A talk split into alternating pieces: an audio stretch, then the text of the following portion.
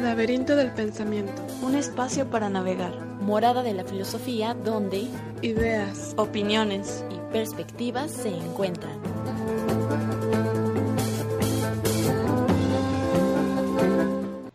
Bienvenidos al Laberinto del Pensamiento, un espacio para navegar. El día de hoy estamos aquí, Cintia Santana. Yasmín Vargas. Y Abril Benítez. Agradecemos a Jacobo Monraz por apoyarnos en los controles, a Amata Editorial y a la Rueda Cartonera por hacer posible este programa.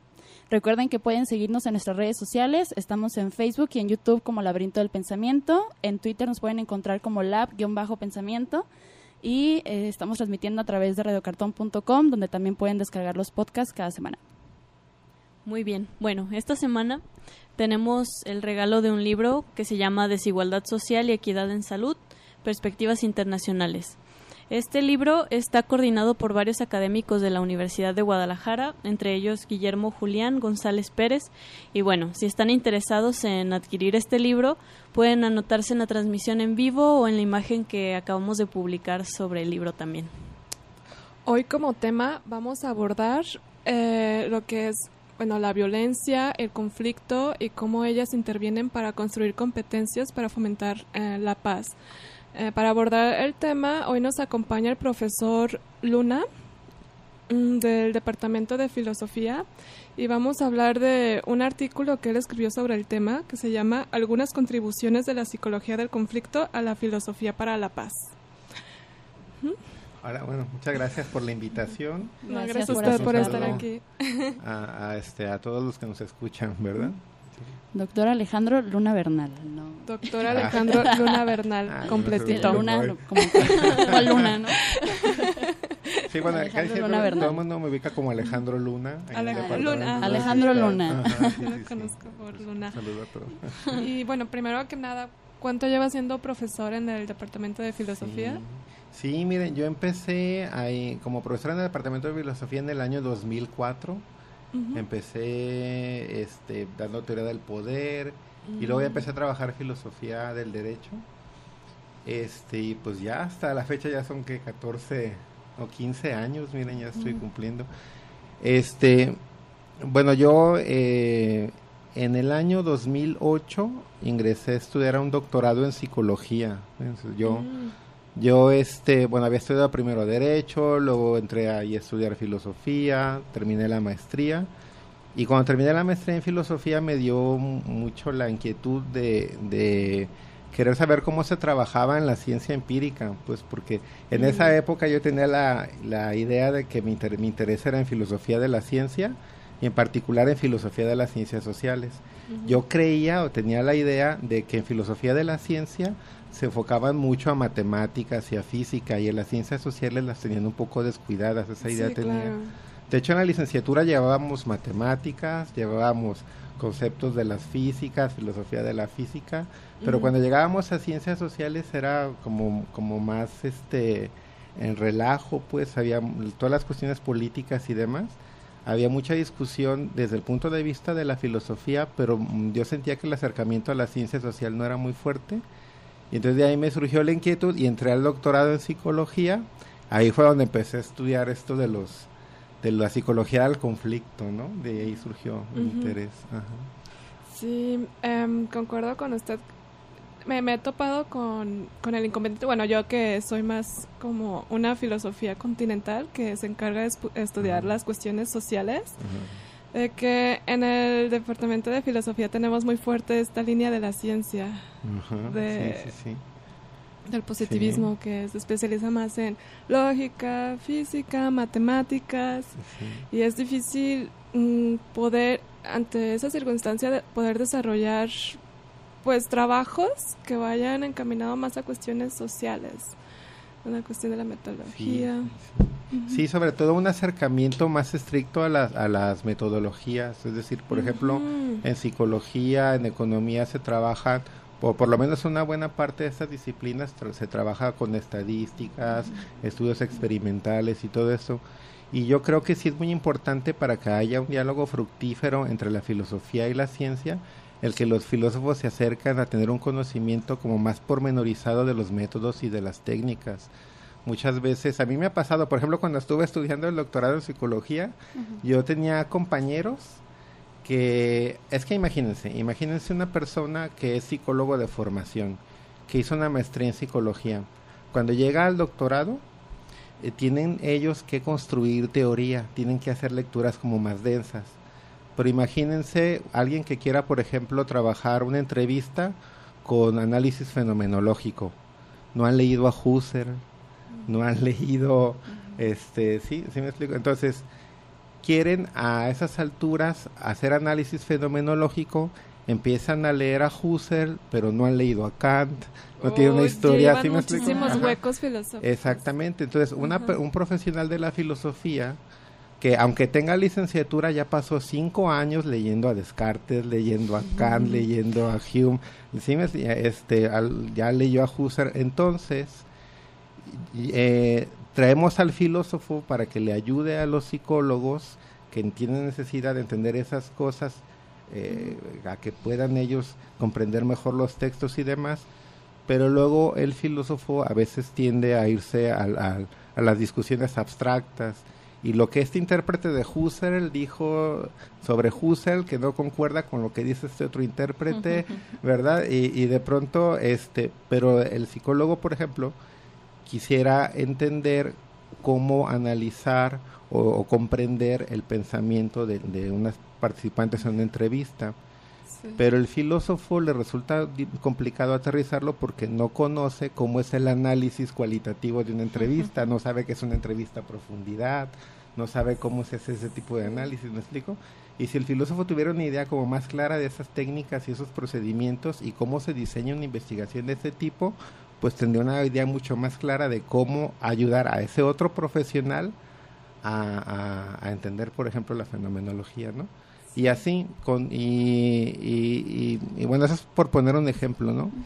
Entonces yo sí creo que una aproximación al conocimiento de métodos y técnicas de investigación social, tanto de enfoque cualitativo como cuantitativo, ayudaría bastante para, para que hubiera este intercambio de experiencias y esta intercambio fructífero entre profesionales, entre los filósofos y los profesionales de otras disciplinas, ¿no? Esto que comenta del apoyo de la filosofía aunado con el de la psicología me lo encuentro muy muy bien eh, desarrollado aquí en su artículo, que a través ah, de, de, la psicología del conflicto em, otorga, eh, contribuye a construir una filosofía de la paz, ¿verdad? Sí, sí. Fíjense que yo estoy, eh, sí estoy trabajando de hecho en esa relación, cómo relacionar filosofía para la paz y psicología del conflicto. Yo sé que uno que cuando dicho así, pues pareciera algo muy simple, pues cómo no se va a poder relacionar filosofía para la paz con psicología del conflicto, es muy obvio la relación de paz con conflicto. El problema es que como son tradiciones distintas, uno, la psicología del conflicto se ha construido desde el ámbito de la ciencia empírica, ¿no? En, sobre todo la parte más desarrollada está en psicología organizacional. De hecho, una psicología del conflicto como tal, pues prácticamente no hay, ¿no? Este, si buscamos psicología del conflicto, vamos a encontrar ahí muchos desarrollos, algunos que tienen que ver con psicología de las guerras.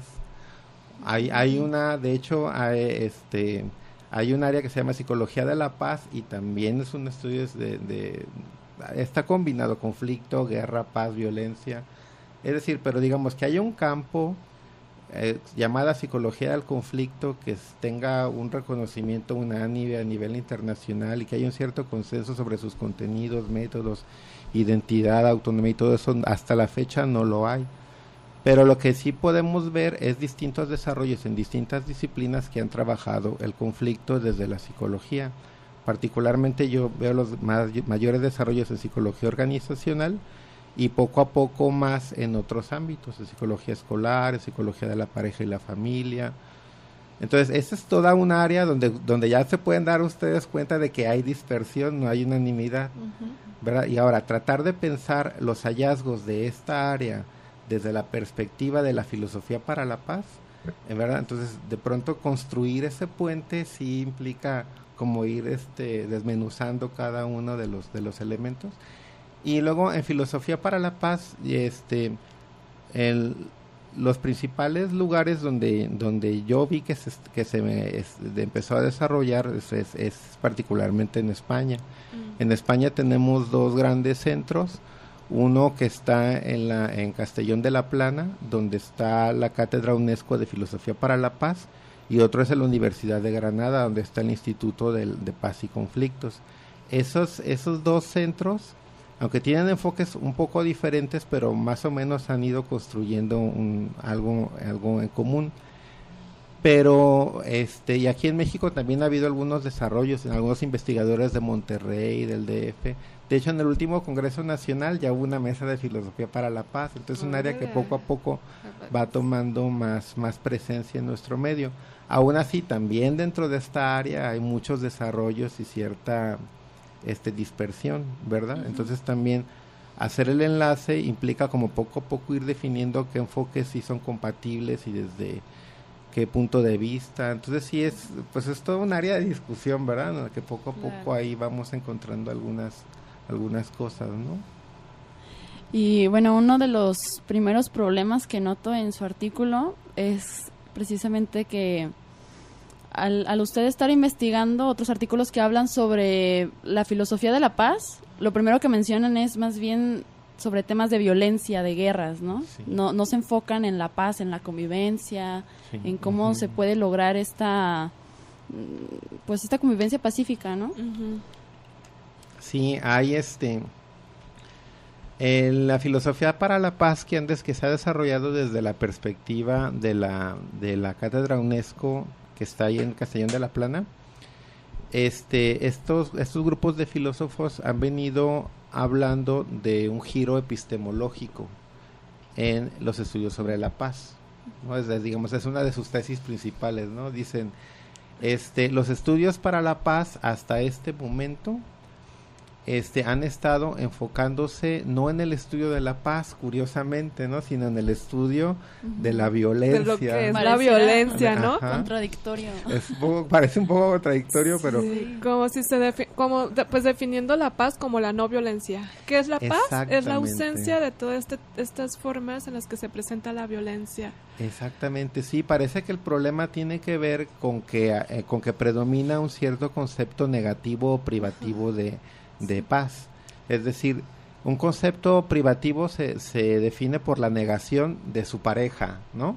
Digamos, tienes, tienes una pareja de conceptos. Un concepto es más fuerte y el otro se define como ausencia de ese primero. Entonces, Exactamente, como por ejemplo en, San Agustín el mal se define como ausencia de bien, ¿no? ahí tienes el mal definido como un concepto privativo, lo, lo, dije bien, espero. sí, no, este, es decir, la realidad es el bien y la ausencia, eh, eh, y el mal es la ausencia de ese bien, ¿no? Entonces, el concepto privativo es un es, se define como, negación de, del otro, ¿no? Bobbio. Lo que pasa es que tenemos a un, a un este a una figura muy importante en los estudios de paz que es Johann Galtung. Johann Galtung ha sido referencia a nivel internacional sobre los estudios eh, en este campo de estudios sobre la paz. Y este hay un libro de Norberto Bobbio este, que se llama El problema de la guerra y las vías de la paz, eh, donde hay, hay, un pasaje donde critica a Galtung. O sea, Galtung este, eh, dice, Galtung define este, eh, la violencia, lo que llama este, violencia directa, este, como este, actos de agresión, este, así directa, física, verbal, etcétera, ¿no? Pero detrás de esa violencia física hay una violencia que se llama violencia cultural y violencia estructural que simbólica, ¿verdad? Eh, sí, bueno, Galtung no habla de violencia simbólica, pero sí es un concepto que está relacionado, ¿no? Violencia simbólica es un término que se ha utilizado en la sociología, este, lo propone Bourdieu Ajá, pero, eh, pero en Galtung tenemos violencia estructural, violencia cultural y violencia directa, ¿no? Y entonces, fíjense, dice, la paz este, no es nada más ausencia de violencia directa. la, eh, para que pueda haber paz, necesitamos que no haya violencia estructural. Es decir, violencia estructural pues se refiere a las condiciones de desigualdad de nuestros sistemas sociales que producen pobreza, desnutrición, este muerte, eh, discriminación, etcétera, Entonces, entonces lo que necesitamos es este transformar las estructuras sociales, ¿verdad? Para poder tener este paz. Y entonces a eso le llama paz positiva. Entonces, paz positiva en otros términos es justicia. No sé si me estoy. Paz positiva es justicia. Entonces, Galtung, eso le parece absurdo. Dice Galtung, a ver, si le vamos a llamar paz a la justicia, pues eso es, es tergiversar el concepto de paz. Porque lo que se entiende en todos lados por paz es ausencia de guerra. O sea, la paz es ausencia de guerra y así se entiende y así se ha entendido siempre. Eh, tenemos una pareja de conceptos que es guerra y paz. De estos dos, el concepto fuerte es guerra, porque la, la realidad que es desde el punto de vista existencial la que nos interesa identificar con estos conceptos es la guerra. ¿Sí? y, y, entonces a la ausencia de guerra le llamamos paz. Mm. ¿Sí se ve? Entonces, entonces eh, Bobbio, al analizar esta pareja de conceptos, lo que está tratando de hacer es, es decir, en eh, Galtung, cuando le quiere llamar paz a la justicia del sistema social, está yéndose más allá de, de, lo que es razonable, ¿no? En el uso de estas, de estas palabras. Sin embargo, pues los filósofos de, del enfoque de filosofía para la paz, a su vez, eh, critican a Bobbio, ¿no? Y entonces lo que dicen, bueno, lo, la el, digamos, lo que, nos, lo que debería interesarnos en la existencia humana es el hecho de que los seres humanos tenemos la capacidad de convivir pacíficamente. Es cierto que hay guerras, es cierto que hay violencia, agresión, delitos, etcétera, pero si hacemos un recorrido del, del 100% de las interacciones humanas, nos vamos a encontrar que la mayor parte de las interacciones humanas son interacciones pacíficas. Las interacciones violentas, por más graves que sean, son menores con relación a las interacciones pacíficas. Entonces lo que lo que tenemos que hacer es cambiar nuestra forma de pensar e invertir los términos de esa relación y pensar a la paz como la realidad eh, efectiva y relevante y pensar a la violencia como una ruptura de esa paz, como lo negativo, ¿no? Entonces aquí se daría ese cambio o giro epistemológico del que hablaba al inicio, ¿no? En el que ya se toma la paz como el concepto que se debe definir mejor, el que se debe estudiar, ¿no? Exactamente, sí, sí, sí. Bueno, eh, vamos a una pausa musical y enseguida regresamos. ¿Qué tal? Ya estamos de regreso en Laberinto del Pensamiento. Estamos con nuestro invitado, el doctor Alejandro Luna Bernal, hablando sobre el tema contribuciones de la psicología del conflicto a la filosofía para la paz. y eh, bueno, Abril, ¿nos recuerdas qué libro estamos regalando hoy? Sí, eh, es el libro Desigualdad Social y Equidad en Salud, Perspectivas Internacionales. Eh, por si gustan anotarse en la transmisión en vivo para obtener este libro o en la imagen que acabamos de subir. Eh, también con la imagen del libro. Pues saludos aquí a los que nos están viendo en la transmisión en vivo. Saludos a Amelia Vega, a Ángelo Caduto, a Fernando Martín, a Blanca Arellano. Este, pues muchas gracias por estarnos aquí viendo, comentando. Saludos a todos. y bueno, vamos al reto semanal. Eh, en esta ocasión preguntamos qué entiendes por conflicto y violencia. Tuvimos varias respuestas. Eh, por ejemplo, Perla Córdoba nos dice lo siguiente. Conflicto es una situación en la que dos o varias partes no se ponen de acuerdo en la resolución de un problema, en el cual todos quieren ganar sin escuchar la postura del otro. Violencia es una situación en la cual se quiere imponer por la fuerza una postura sin importar las consecuencias de atentado sobre los otros. Puede ser cualquier tipo de violencia, pero ya no se está abierto al diálogo. Órale, me gustó muchísimo esta respuesta. sí, está interesante. Gracias, Perla, por participar. También eh, Eduardo Navarro Nos dice, el conflicto sería la relación establecida luego de determinados sucesos. Hmm. Y la violencia es una de las características que mantienen un conflicto. Entre paréntesis, tal vez. Igual hay tipos de violencia, sistémica, física, verbal, de género y de grado cero.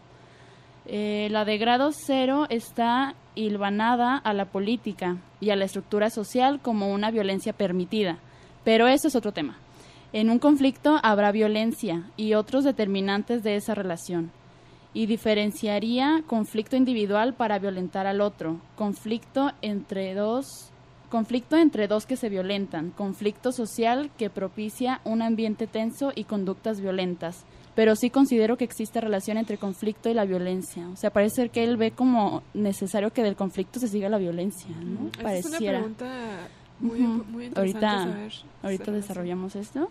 Y también Diego Eduardo López comenta, conflicto es cuando se tiene una situación a resolver con varias alternativas previamente planificadas. Podría terminar en acuerdos satisfactorios y sin más consecuencias. Violencia es cuando ya cuando ya quieres partir madres y terminar con el problema a lo neandertal. Bendiciones, las amo. Gracias. Gracias, gracias Lalo. Eh, tenemos también ah, acá. Tenemos otro comentario de Sergio Peña que dice, conflicto sería cualquier desacuerdo entre dos o más partes. Violencia sería atentar de manera agresiva y con dolo hacia alguien. Mm. También Marisa Solórzano eh, comenta, de manera muy sencilla, lo que yo creo es que un conflicto puede vivirse de manera interna o personal. Y creo que la violencia es cuando se llevó a cabo un acto en cualquier nivel, por así llamarlo, pues puedes violentar de manera directa, ya sea física, emocional, etcétera, o de manera pasiva o indirecta, indiferencia, por ejemplo. Wow. Mm. está manejando como lo interno sería el, conflicto, y lo, ya cuando lo externalizas mediante actos ya sería violencia. Mm, o la indiferencia como tipo de violencia. También, sí. Oh. Interesante, Marisa. Muchas gracias. Gracias, gracias a todos los que nos comentaron sus respuestas. Pues este, ahí, sí, o sea, hay distintas. Lo que pasa es que estos dos conceptos, conflicto y violencia, los dos son ambiguos. O sea, eh, los dos se pueden entender de muchas maneras diversas y en la literatura pues hay distintas posiciones. Entonces, depende de la manera como entendamos cada uno de estos dos conceptos, es la manera que vamos a entender sus relaciones. Este, por decirlo de, algún modo, algunos este, entienden conflicto y violencia como sinónimos.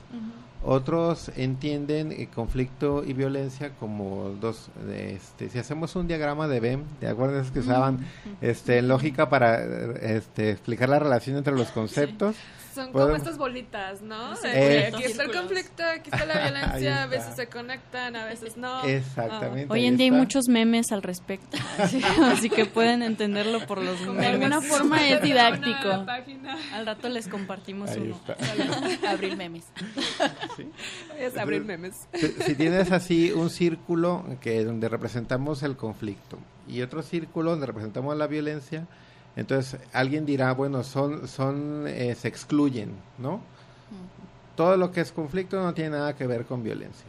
Hay otros que dicen, bueno, el conflicto es un tipo de violencia, entonces ahí tenemos el círculo de la violencia y el del conflicto estaría dentro, dentro del de violencia. Conectado, ¿verdad? Así. Así, dentro, ajá. O podemos entenderlo al revés, dirán, bueno, la violencia es un tipo de conflicto, entonces tenemos, el, grande sería conflicto, el pequeño violencia, ¿no? Entonces, este, a mí mm, me gusta, o sea, aunque creo que es importante para un filósofo el considerar todas las posibilidades posibles, bueno, ya, me estoy, este, vaya. la, la rebusnancia. para un filósofo, lo que hace el trabajo filosófico es que a través del análisis este conceptual, pues identificamos todo el campo de las posibilidades, ¿no? Entonces decimos, esos conceptos se pueden relacionar así y así, de esta manera y de esta manera también. Y entonces eso pues ilumina así, vemos que dentro del campo de lo posible, luego lo contrastamos con los autores y vemos los autores qué relaciones han identificado y qué relaciones no. ¿Sí, me va a entender? Eh, yo, hay una cosa que me llama muchísimo la atención, o sea, desde que empecé a revisar este, esta literatura, les había comentado que yo venía trabajando sobre conflicto desde que empecé a estudiar el doctorado, y lo, pero llegó un momento en que este, empecé a revisar la literatura de violencia escolar. A mí me interesaba estudiar los conflictos entre los adolescentes en la escuela. Pero como buscaba yo, me metía yo a los buscadores, a las bases de datos y buscaba artículos sobre conflicto y me salía bullying. Y me salían otros artículos de violencia escolar, maltrato entre pares. Es decir, en la literatura tú buscas conflicto y te salen artículos sobre violencia. Entonces eso fue lo que me, me llevó a tratar de identificar cómo se entiende, cómo los investigadores están entendiendo estos conceptos. Y una cosa que me llama muchísimo la atención es que dentro de las distintas este, maneras de entender las relaciones entre estos conceptos, hay una que veo que mm, se tiende a no tomar mucho en cuenta. Fíjense, este sí es común que nos encontremos personas que dicen la violencia es una manera de afrontar los conflictos, porque los conflictos se pueden manejar de manera pacífica o de manera violenta si entendemos por conflicto una diferencia de este, intereses o de valores o de, de, creencias entre dos personas, ¿no? Que quieren con relación a un determinado curso de acción. Entonces, yo creo que podemos distinguir en el concepto de conflicto dos aspectos. Un aspecto que llamo estático y un aspecto que llamo dinámico. Por el aspecto estático podemos entender simplemente la situación de incompatibilidad de intereses, valores, creencias, ¿no? Por ejemplo, supongamos, Pepe eh, tiene ciertas creencias y dice, yo estoy en contra de la eutanasia. Y Juan, de acuerdo a sus creencias, dice, yo estoy a favor de la eutanasia este, pasiva eh, eh, voluntaria, ¿no? Entonces, cuando ellos tienen dos creencias distintas, no tenemos todavía un conflicto porque cada quien puede vivirse con sus creencias sin interferir en, la, en los demás. Pero imagínense que el que está enfermo en, en situación de muerte encefálica es su papá. Y ellos son los únicos familiares. Y entonces les preguntan los médicos, ¿qué hacemos? Entonces ahí surge el conflicto porque no nada más tenemos creencias diversas, sino que ahora hay un curso de acción que se debe tomar. ¿Sí me explico? Entonces ahí las distintas eh, creencias, este, valores, etcétera, eh, entran en, en, incompatibilidad con relación a un determinado curso de acción.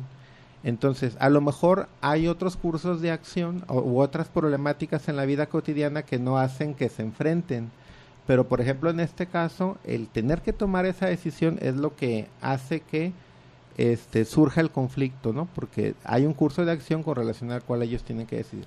Entonces, el aspecto estático del conflicto se refiere a esa situación. Donde, las, donde las creencias no van a tener una repercusión en la realidad. Simplemente tú crees esto, crees lo otro, pero no, no va a haber una repercusión inmediata en la, realidad. Ahí tendríamos una diversidad de opiniones, ¿verdad? Pero no tenemos propiamente un conflicto. Hasta que ya tenemos determinados cursos de acción en lo que, por, ejemplo, en este caso, tenemos que tomar una decisión, ¿verdad?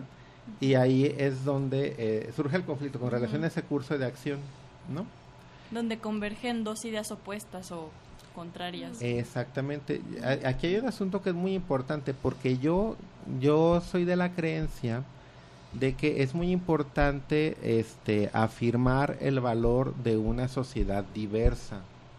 Debemos pensar en, eh, como, como un ideal regulativo para nuestra sociedad, una sociedad diversa donde va a haber conflictos porque se van a presentar determinados cursos de acción, ¿verdad? Y eso será inevitable, pero el chiste es que en esa sociedad esos conflictos se resuelvan a través de mecanismos pacíficos, el diálogo, la negociación, la mediación.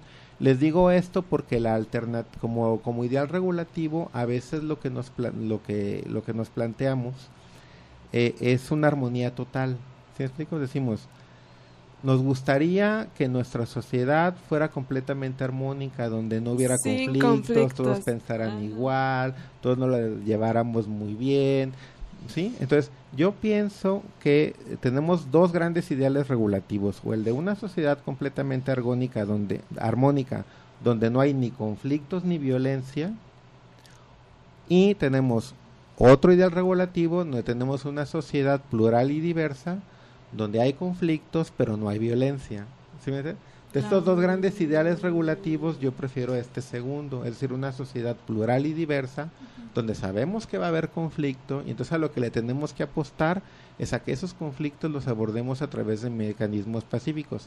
El otro ideal regulativo, que es el de una sociedad completamente armónica, donde no haya violencia, pero que tampoco haya conflictos, no me gusta porque implica terminar con la diversidad, que todos pensemos igual y opinemos lo mismo. Y aparte sería como inalcanzable, ¿no? Es muy utópico. Pues los, yo pienso que los dos son inalcanzables, pero la idea de un, eh, el chiste de un, ideal, de un ideal regulativo es precisamente que nos sirva como de faro hacia dónde hacia dónde dirigir la sociedad. Sabemos que no lo vamos a alcanzar al 100%, pero por lo menos tenemos una idea de a dónde hay que apuntar las baterías, ¿no? Ahorita que comenta que usted prefiere una sociedad en la que realmente haya un conflicto, pero sin violencia, me acuerdo de un filósofo que de hecho defendía el conflicto, que él decía que mediante la actividad, bueno, mediante el conflicto son las posibilidades para ejercer la, la, libertad. Entonces, así de, ok, la importancia, o sea, Ver el conflicto meramente como un, un aspecto negativo de la sociedad o es una idea errónea porque este em, filósofo planteaba que al contrario es mediante el conflicto donde una sociedad se dirige hacia la libertad de sus individuos. El problema no es que haya conflicto, los conflictos es un ejercicio incluso de la libertad, ¿no? Desde estos anteojos. El problema es que estos conflictos se manejen con violencia. Ajá, exacto. Sí, claro, sí, si yo no ejerzo mi libertad y a todo te digo que sí y, hago como si, ¿verdad? Es para no tener problemas con los demás, hago lo que dicen, pues entonces no hay conflictos, pero tampoco ejerzo la libertad. Exactamente, si ejercemos nuestra libertad va a haber conflictos porque no porque va a haber cosas que no vamos a en las que no vamos a opinar igual ni vamos a creer, ¿verdad? Este eh, a coincidir. Entonces, el ejercicio de la libertad va a generar en que en algún momento dado hay algunos conflictos y lo que plantea, ¿verdad? La, la filosofía para la paz es eh, eh, reforzar las competencias que tenemos los seres humanos para que esos conflictos cuando se presenten los podamos afrontar a través de mecanismos pacíficos, ¿no? Es decir, por ejemplo, habilidades de toma de decisiones, habilidades de comunicación, de saber escuchar, de saber expresarnos. Todo ese tipo de habilidades son importantes a este fortalecerlas eh, desde, el punto de vista este ciudadano para que cuando se van presentando los conflictos entonces este se, manejen de manera pacífica ¿no? Sí. Eh, pero ah, nada, más que hablando de las habilidades eh, en, de mi experiencia he visto que la percepción de, del conflicto es muy importante en el que si se va a tomar una vía violenta o no, porque yo a mí me ha tocado hablar con personas en las que primero que nada veo que a veces hay un poquito de miedo de que ellos muestren su punto de vista, porque como que tienen miedo al conflicto porque lo ven como totalmente malo. Y una y, la, y el otro aspecto es que cuando cada quien comparte su punto de vista y es diferente, las hay personas que encuentran como esta diferencia como algo negativo para ser amigos de que ah sabes qué como pensamos diferentes ellos desarrollan un tipo de desprecio interno en el que ok entonces entra la distancia. Y fue así eh, yo en aquel entonces dije no o sea pero por qué o sea pues si puedes bien mantener una relación de amistad de, de diferentes tipos de relaciones en las que pues el, el, conflicto se acepta, ¿no? Es como aceptar la libertad del otro, es como decir, bueno, varias perspectivas interactuando y la, la amistad o relacionarse consiste en compartimos lo que es cada uno y en eso hay un placer, como que, ok, tú piensas de esta manera, o sea, simplemente compartir las diferentes perspectivas de la vida. Sí, sí. por eso, por eso eh, creo que O sea, creo yo yo lo que creo es que en el en el fondo de estas valoraciones del conflicto lo que tenemos presente son estos dos grandes ideales regulativos diversos. Es decir, Mm. la persona que, que aspira a una sociedad completamente armónica, donde no haya conflictos ni tampoco violencia, esa persona tiende a valorar todo conflicto como algo negativo. ¿No? Entonces, yo, yo sí siento que culturalmente todavía nos encontramos en un momento en el que hay esta como sobrevaloración de la, de la armonía, ¿no? De que creemos que para que haya una convivencia pacífica eh, implica que no haya conflicto, que no haya diferencia, que todos pensemos igual, que estemos de acuerdo siempre. Y entonces sí hay esta, esta valoración negativa del conflicto, de ver ah, como el conflicto como algo malo, interpretar el conflicto. Ah, bueno, porque nace siempre de una confusión entre conflicto y violencia, pues se ve como si violencia y conflicto estuvieran unidos. Y es lo que tenemos en el entendido, pues la mayoría de las personas. Si tú dices conflicto y gente piensa en peleas, sí. peleas, gritos, Agresión. agresiones. Tenemos un comentario aquí en la transmisión de Noemí y nos dice, me agrada bastante que se resalte la importancia de la atención de ideas para crecer. Todo cambia, no podemos estancarnos, somos humanos, no robots. Pues sí, sí, desarrollo. Es muy cierto. Progresa.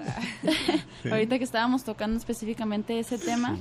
pues su situación podría ser un ejemplo de eso, ¿no? O sea, usted estaba interesado en investigar sobre los conflictos entre adolescentes y al momento de investigar en internet o donde sea, bullying y bullying y violencia. Entonces eso generó que usted generara, valga la redundancia, este contenido que hablara sobre conflictos, ¿no? Y la necesidad de diferenciar entre violencia y conflicto. Muy padre. Sí, y fíjense, pero y me llama a mí la atención cómo los muchachos en la prepa lo entienden bastante bien.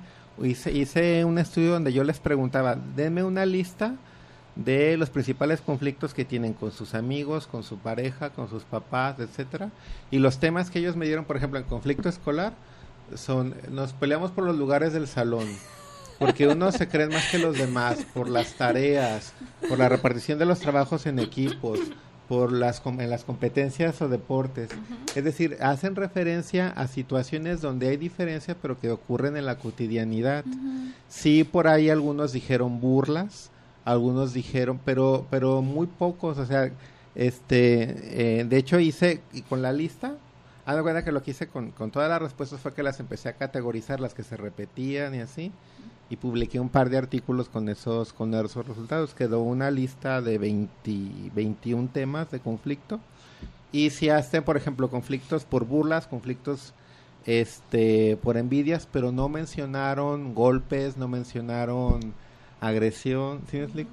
Y, este, y hace poquito fuimos a dar una plática a la prepa 18 y yo les presentaba estos diagramas de Venn donde tengo conflicto y luego violencia y una parte en que se intersectan ambos.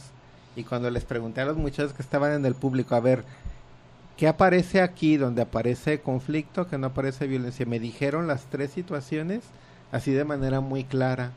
¿verdad? Me dijeron, a ver, donde está conflicto sin violencia es, por ejemplo, cuando tú tienes este un desacuerdo con tu amigo sobre, ¿no? A dónde va a salir.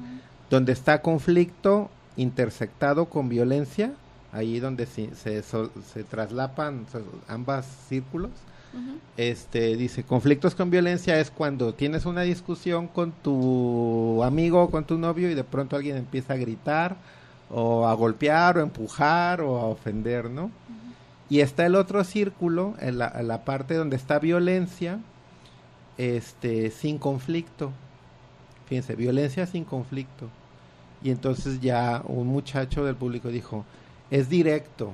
Ah, pues digo, directo cómo? Pues sí, por ejemplo, alguien llega y te, te agrede, ¿no? Entonces, este, tenemos situaciones de violencia que ocurren sin que haya un contexto previo de conflicto. Cuando alguien te agrede, por ejemplo, voy por la calle y alguien se acerca y me, me asalta, pues yo no tenía ningún conflicto con esa persona, ¿verdad? Claro, ya cuando me está apuntando con el arma, pues hay un conflicto porque ella quiere mi dinero y yo, y yo no, ¿verdad? Y yo no se lo quiero dar. Pero este, pero, pero no había una situación previa de conflicto, no sé si me, si me voy a entender, sino que ahí el conflicto surge a raíz de la violencia y no al revés. Mm. Esta situación donde ocurre violencia sin conflicto, curiosamente me, me ha tocado que en la literatura aparece poco reportada. Es decir, es muy común que tú te encuentres definiciones de violencia donde dicen la violencia sí es un método para afrontar los conflictos, ¿verdad? Este, la violencia sí es una manera en que impones tu punto de vista en un conflicto. Es decir, muchas definiciones de violencia te definen violencia como algo que ocurre en el contexto de un conflicto. Pero yo lo que creo que es muy importante es ubicar esta otra sector donde hay situaciones de violencia que no ocurren en contextos de conflicto. ¿Por qué? Porque yo pienso que las maneras en que socialmente tenemos que afrontar la violencia y los conflictos son distintas. Sí, en derecho, por ejemplo, no es lo mismo el derecho civil y el derecho penal, ¿verdad? Este, Eh, viendo esa situación del asaltante a profundidad, ¿no podría ser el resultado de una... mm, ¿Qué sería?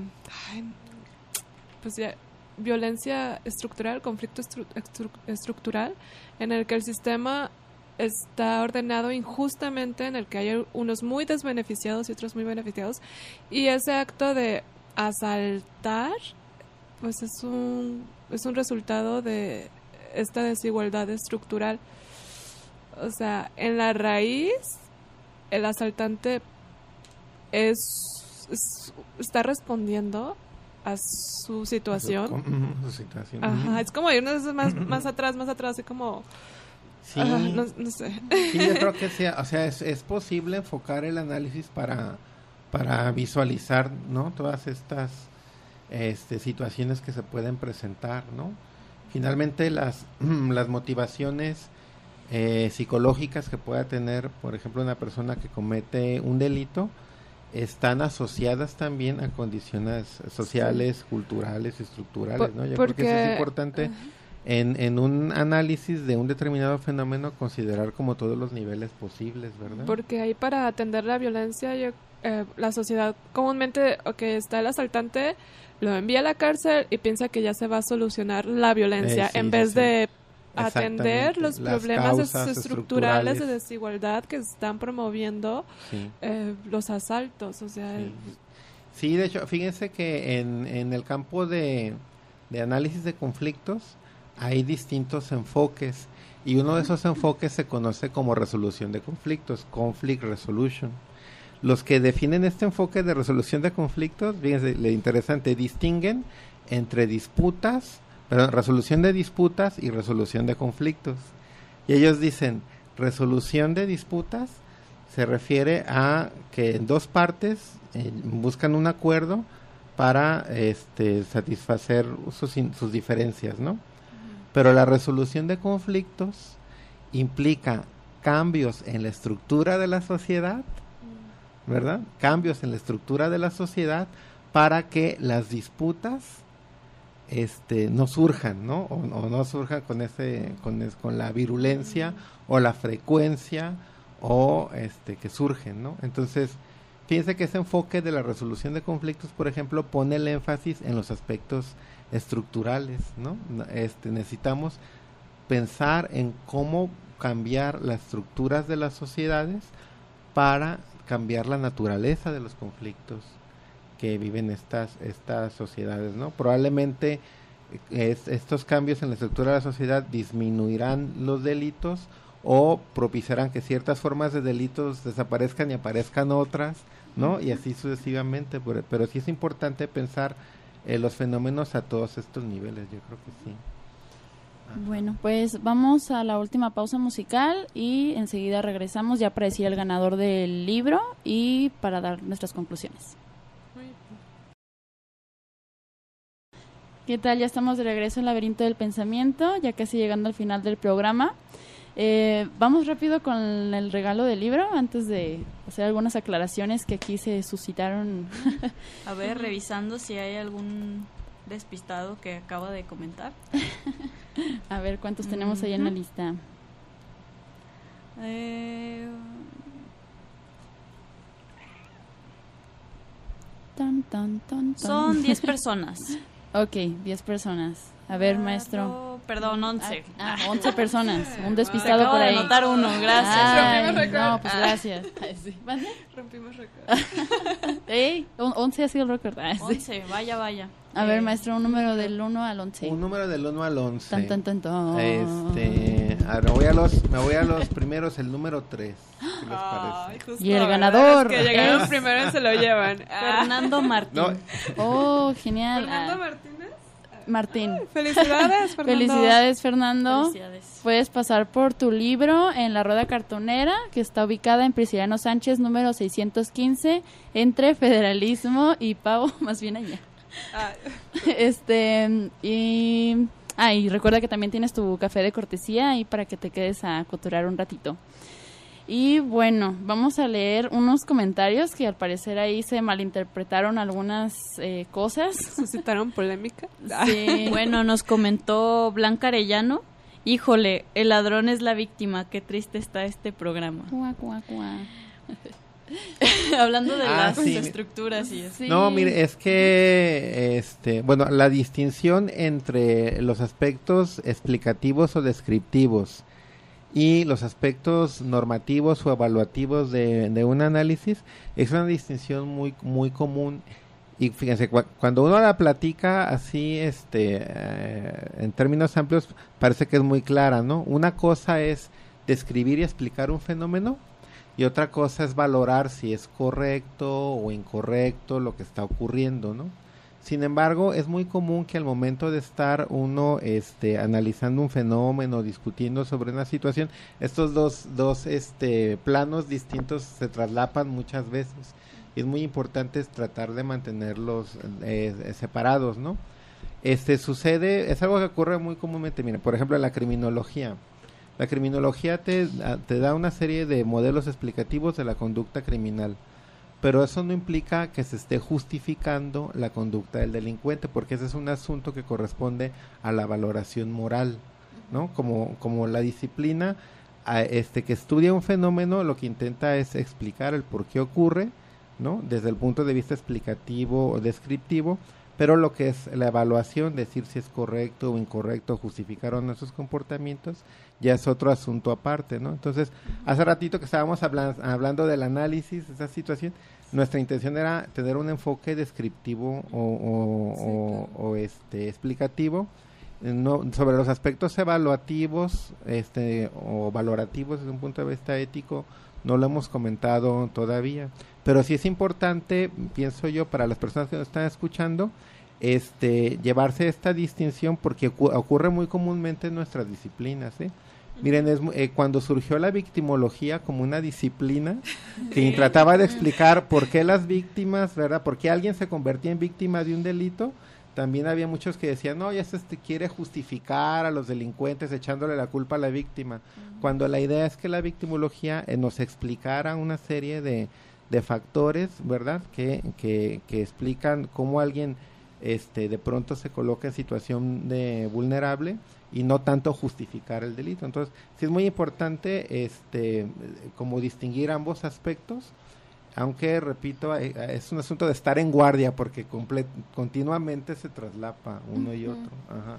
Mm, También quería hacer el, una aclaración sobre el término progreso. Ah, sí. Lo que pasa es que en la literatura sobre conflicto, este, hay algunos enfoques que tienen lo que yo llamo compromisos teleológicos. Es decir, compromiso teleológico es decir, eh, este, que ya hay una cierta finalidad como inscrita en el desarrollo de ciertas interacciones sociales que tienen, por decirlo así, como una, una especie de, de eh, progresión, ¿no? Hasta dicho cierto... en otras palabras, sería como el progreso ya está definido.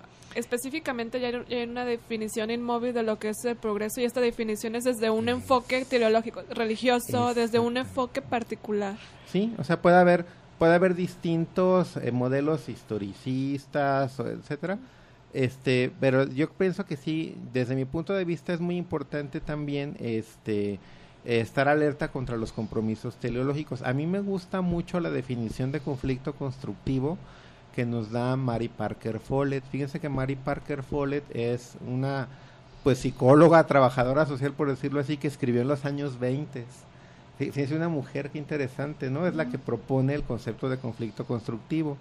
Y ella este, eh, planteaba, o sea, lo que plantea ella es que eh, una situación de conflicto la podemos utilizar ¿va? para favorecer el desarrollo humano, pero este, no tiene esa finalidad en sí mismos, sino que se la tenemos que dar nosotros a través del uso que hacemos de, los recursos.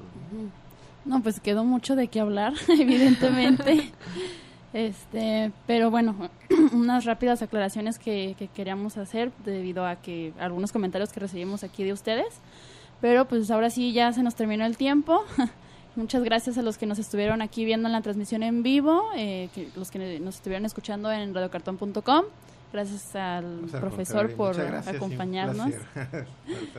Muchas gracias. Este, agradecemos también a Jacobo Monraz por apoyarnos en los controles, a Mate Editorial y a la Rueda Cartonera por hacer posible este programa. Eh, se despiden Cintia Santana, Yasmin Vargas y Abril Benítez. Ahí nos vemos el próximo sábado. Sí. Bueno, les tendremos noticias en redes sociales, pero la próxima semana nos vemos. Hasta luego.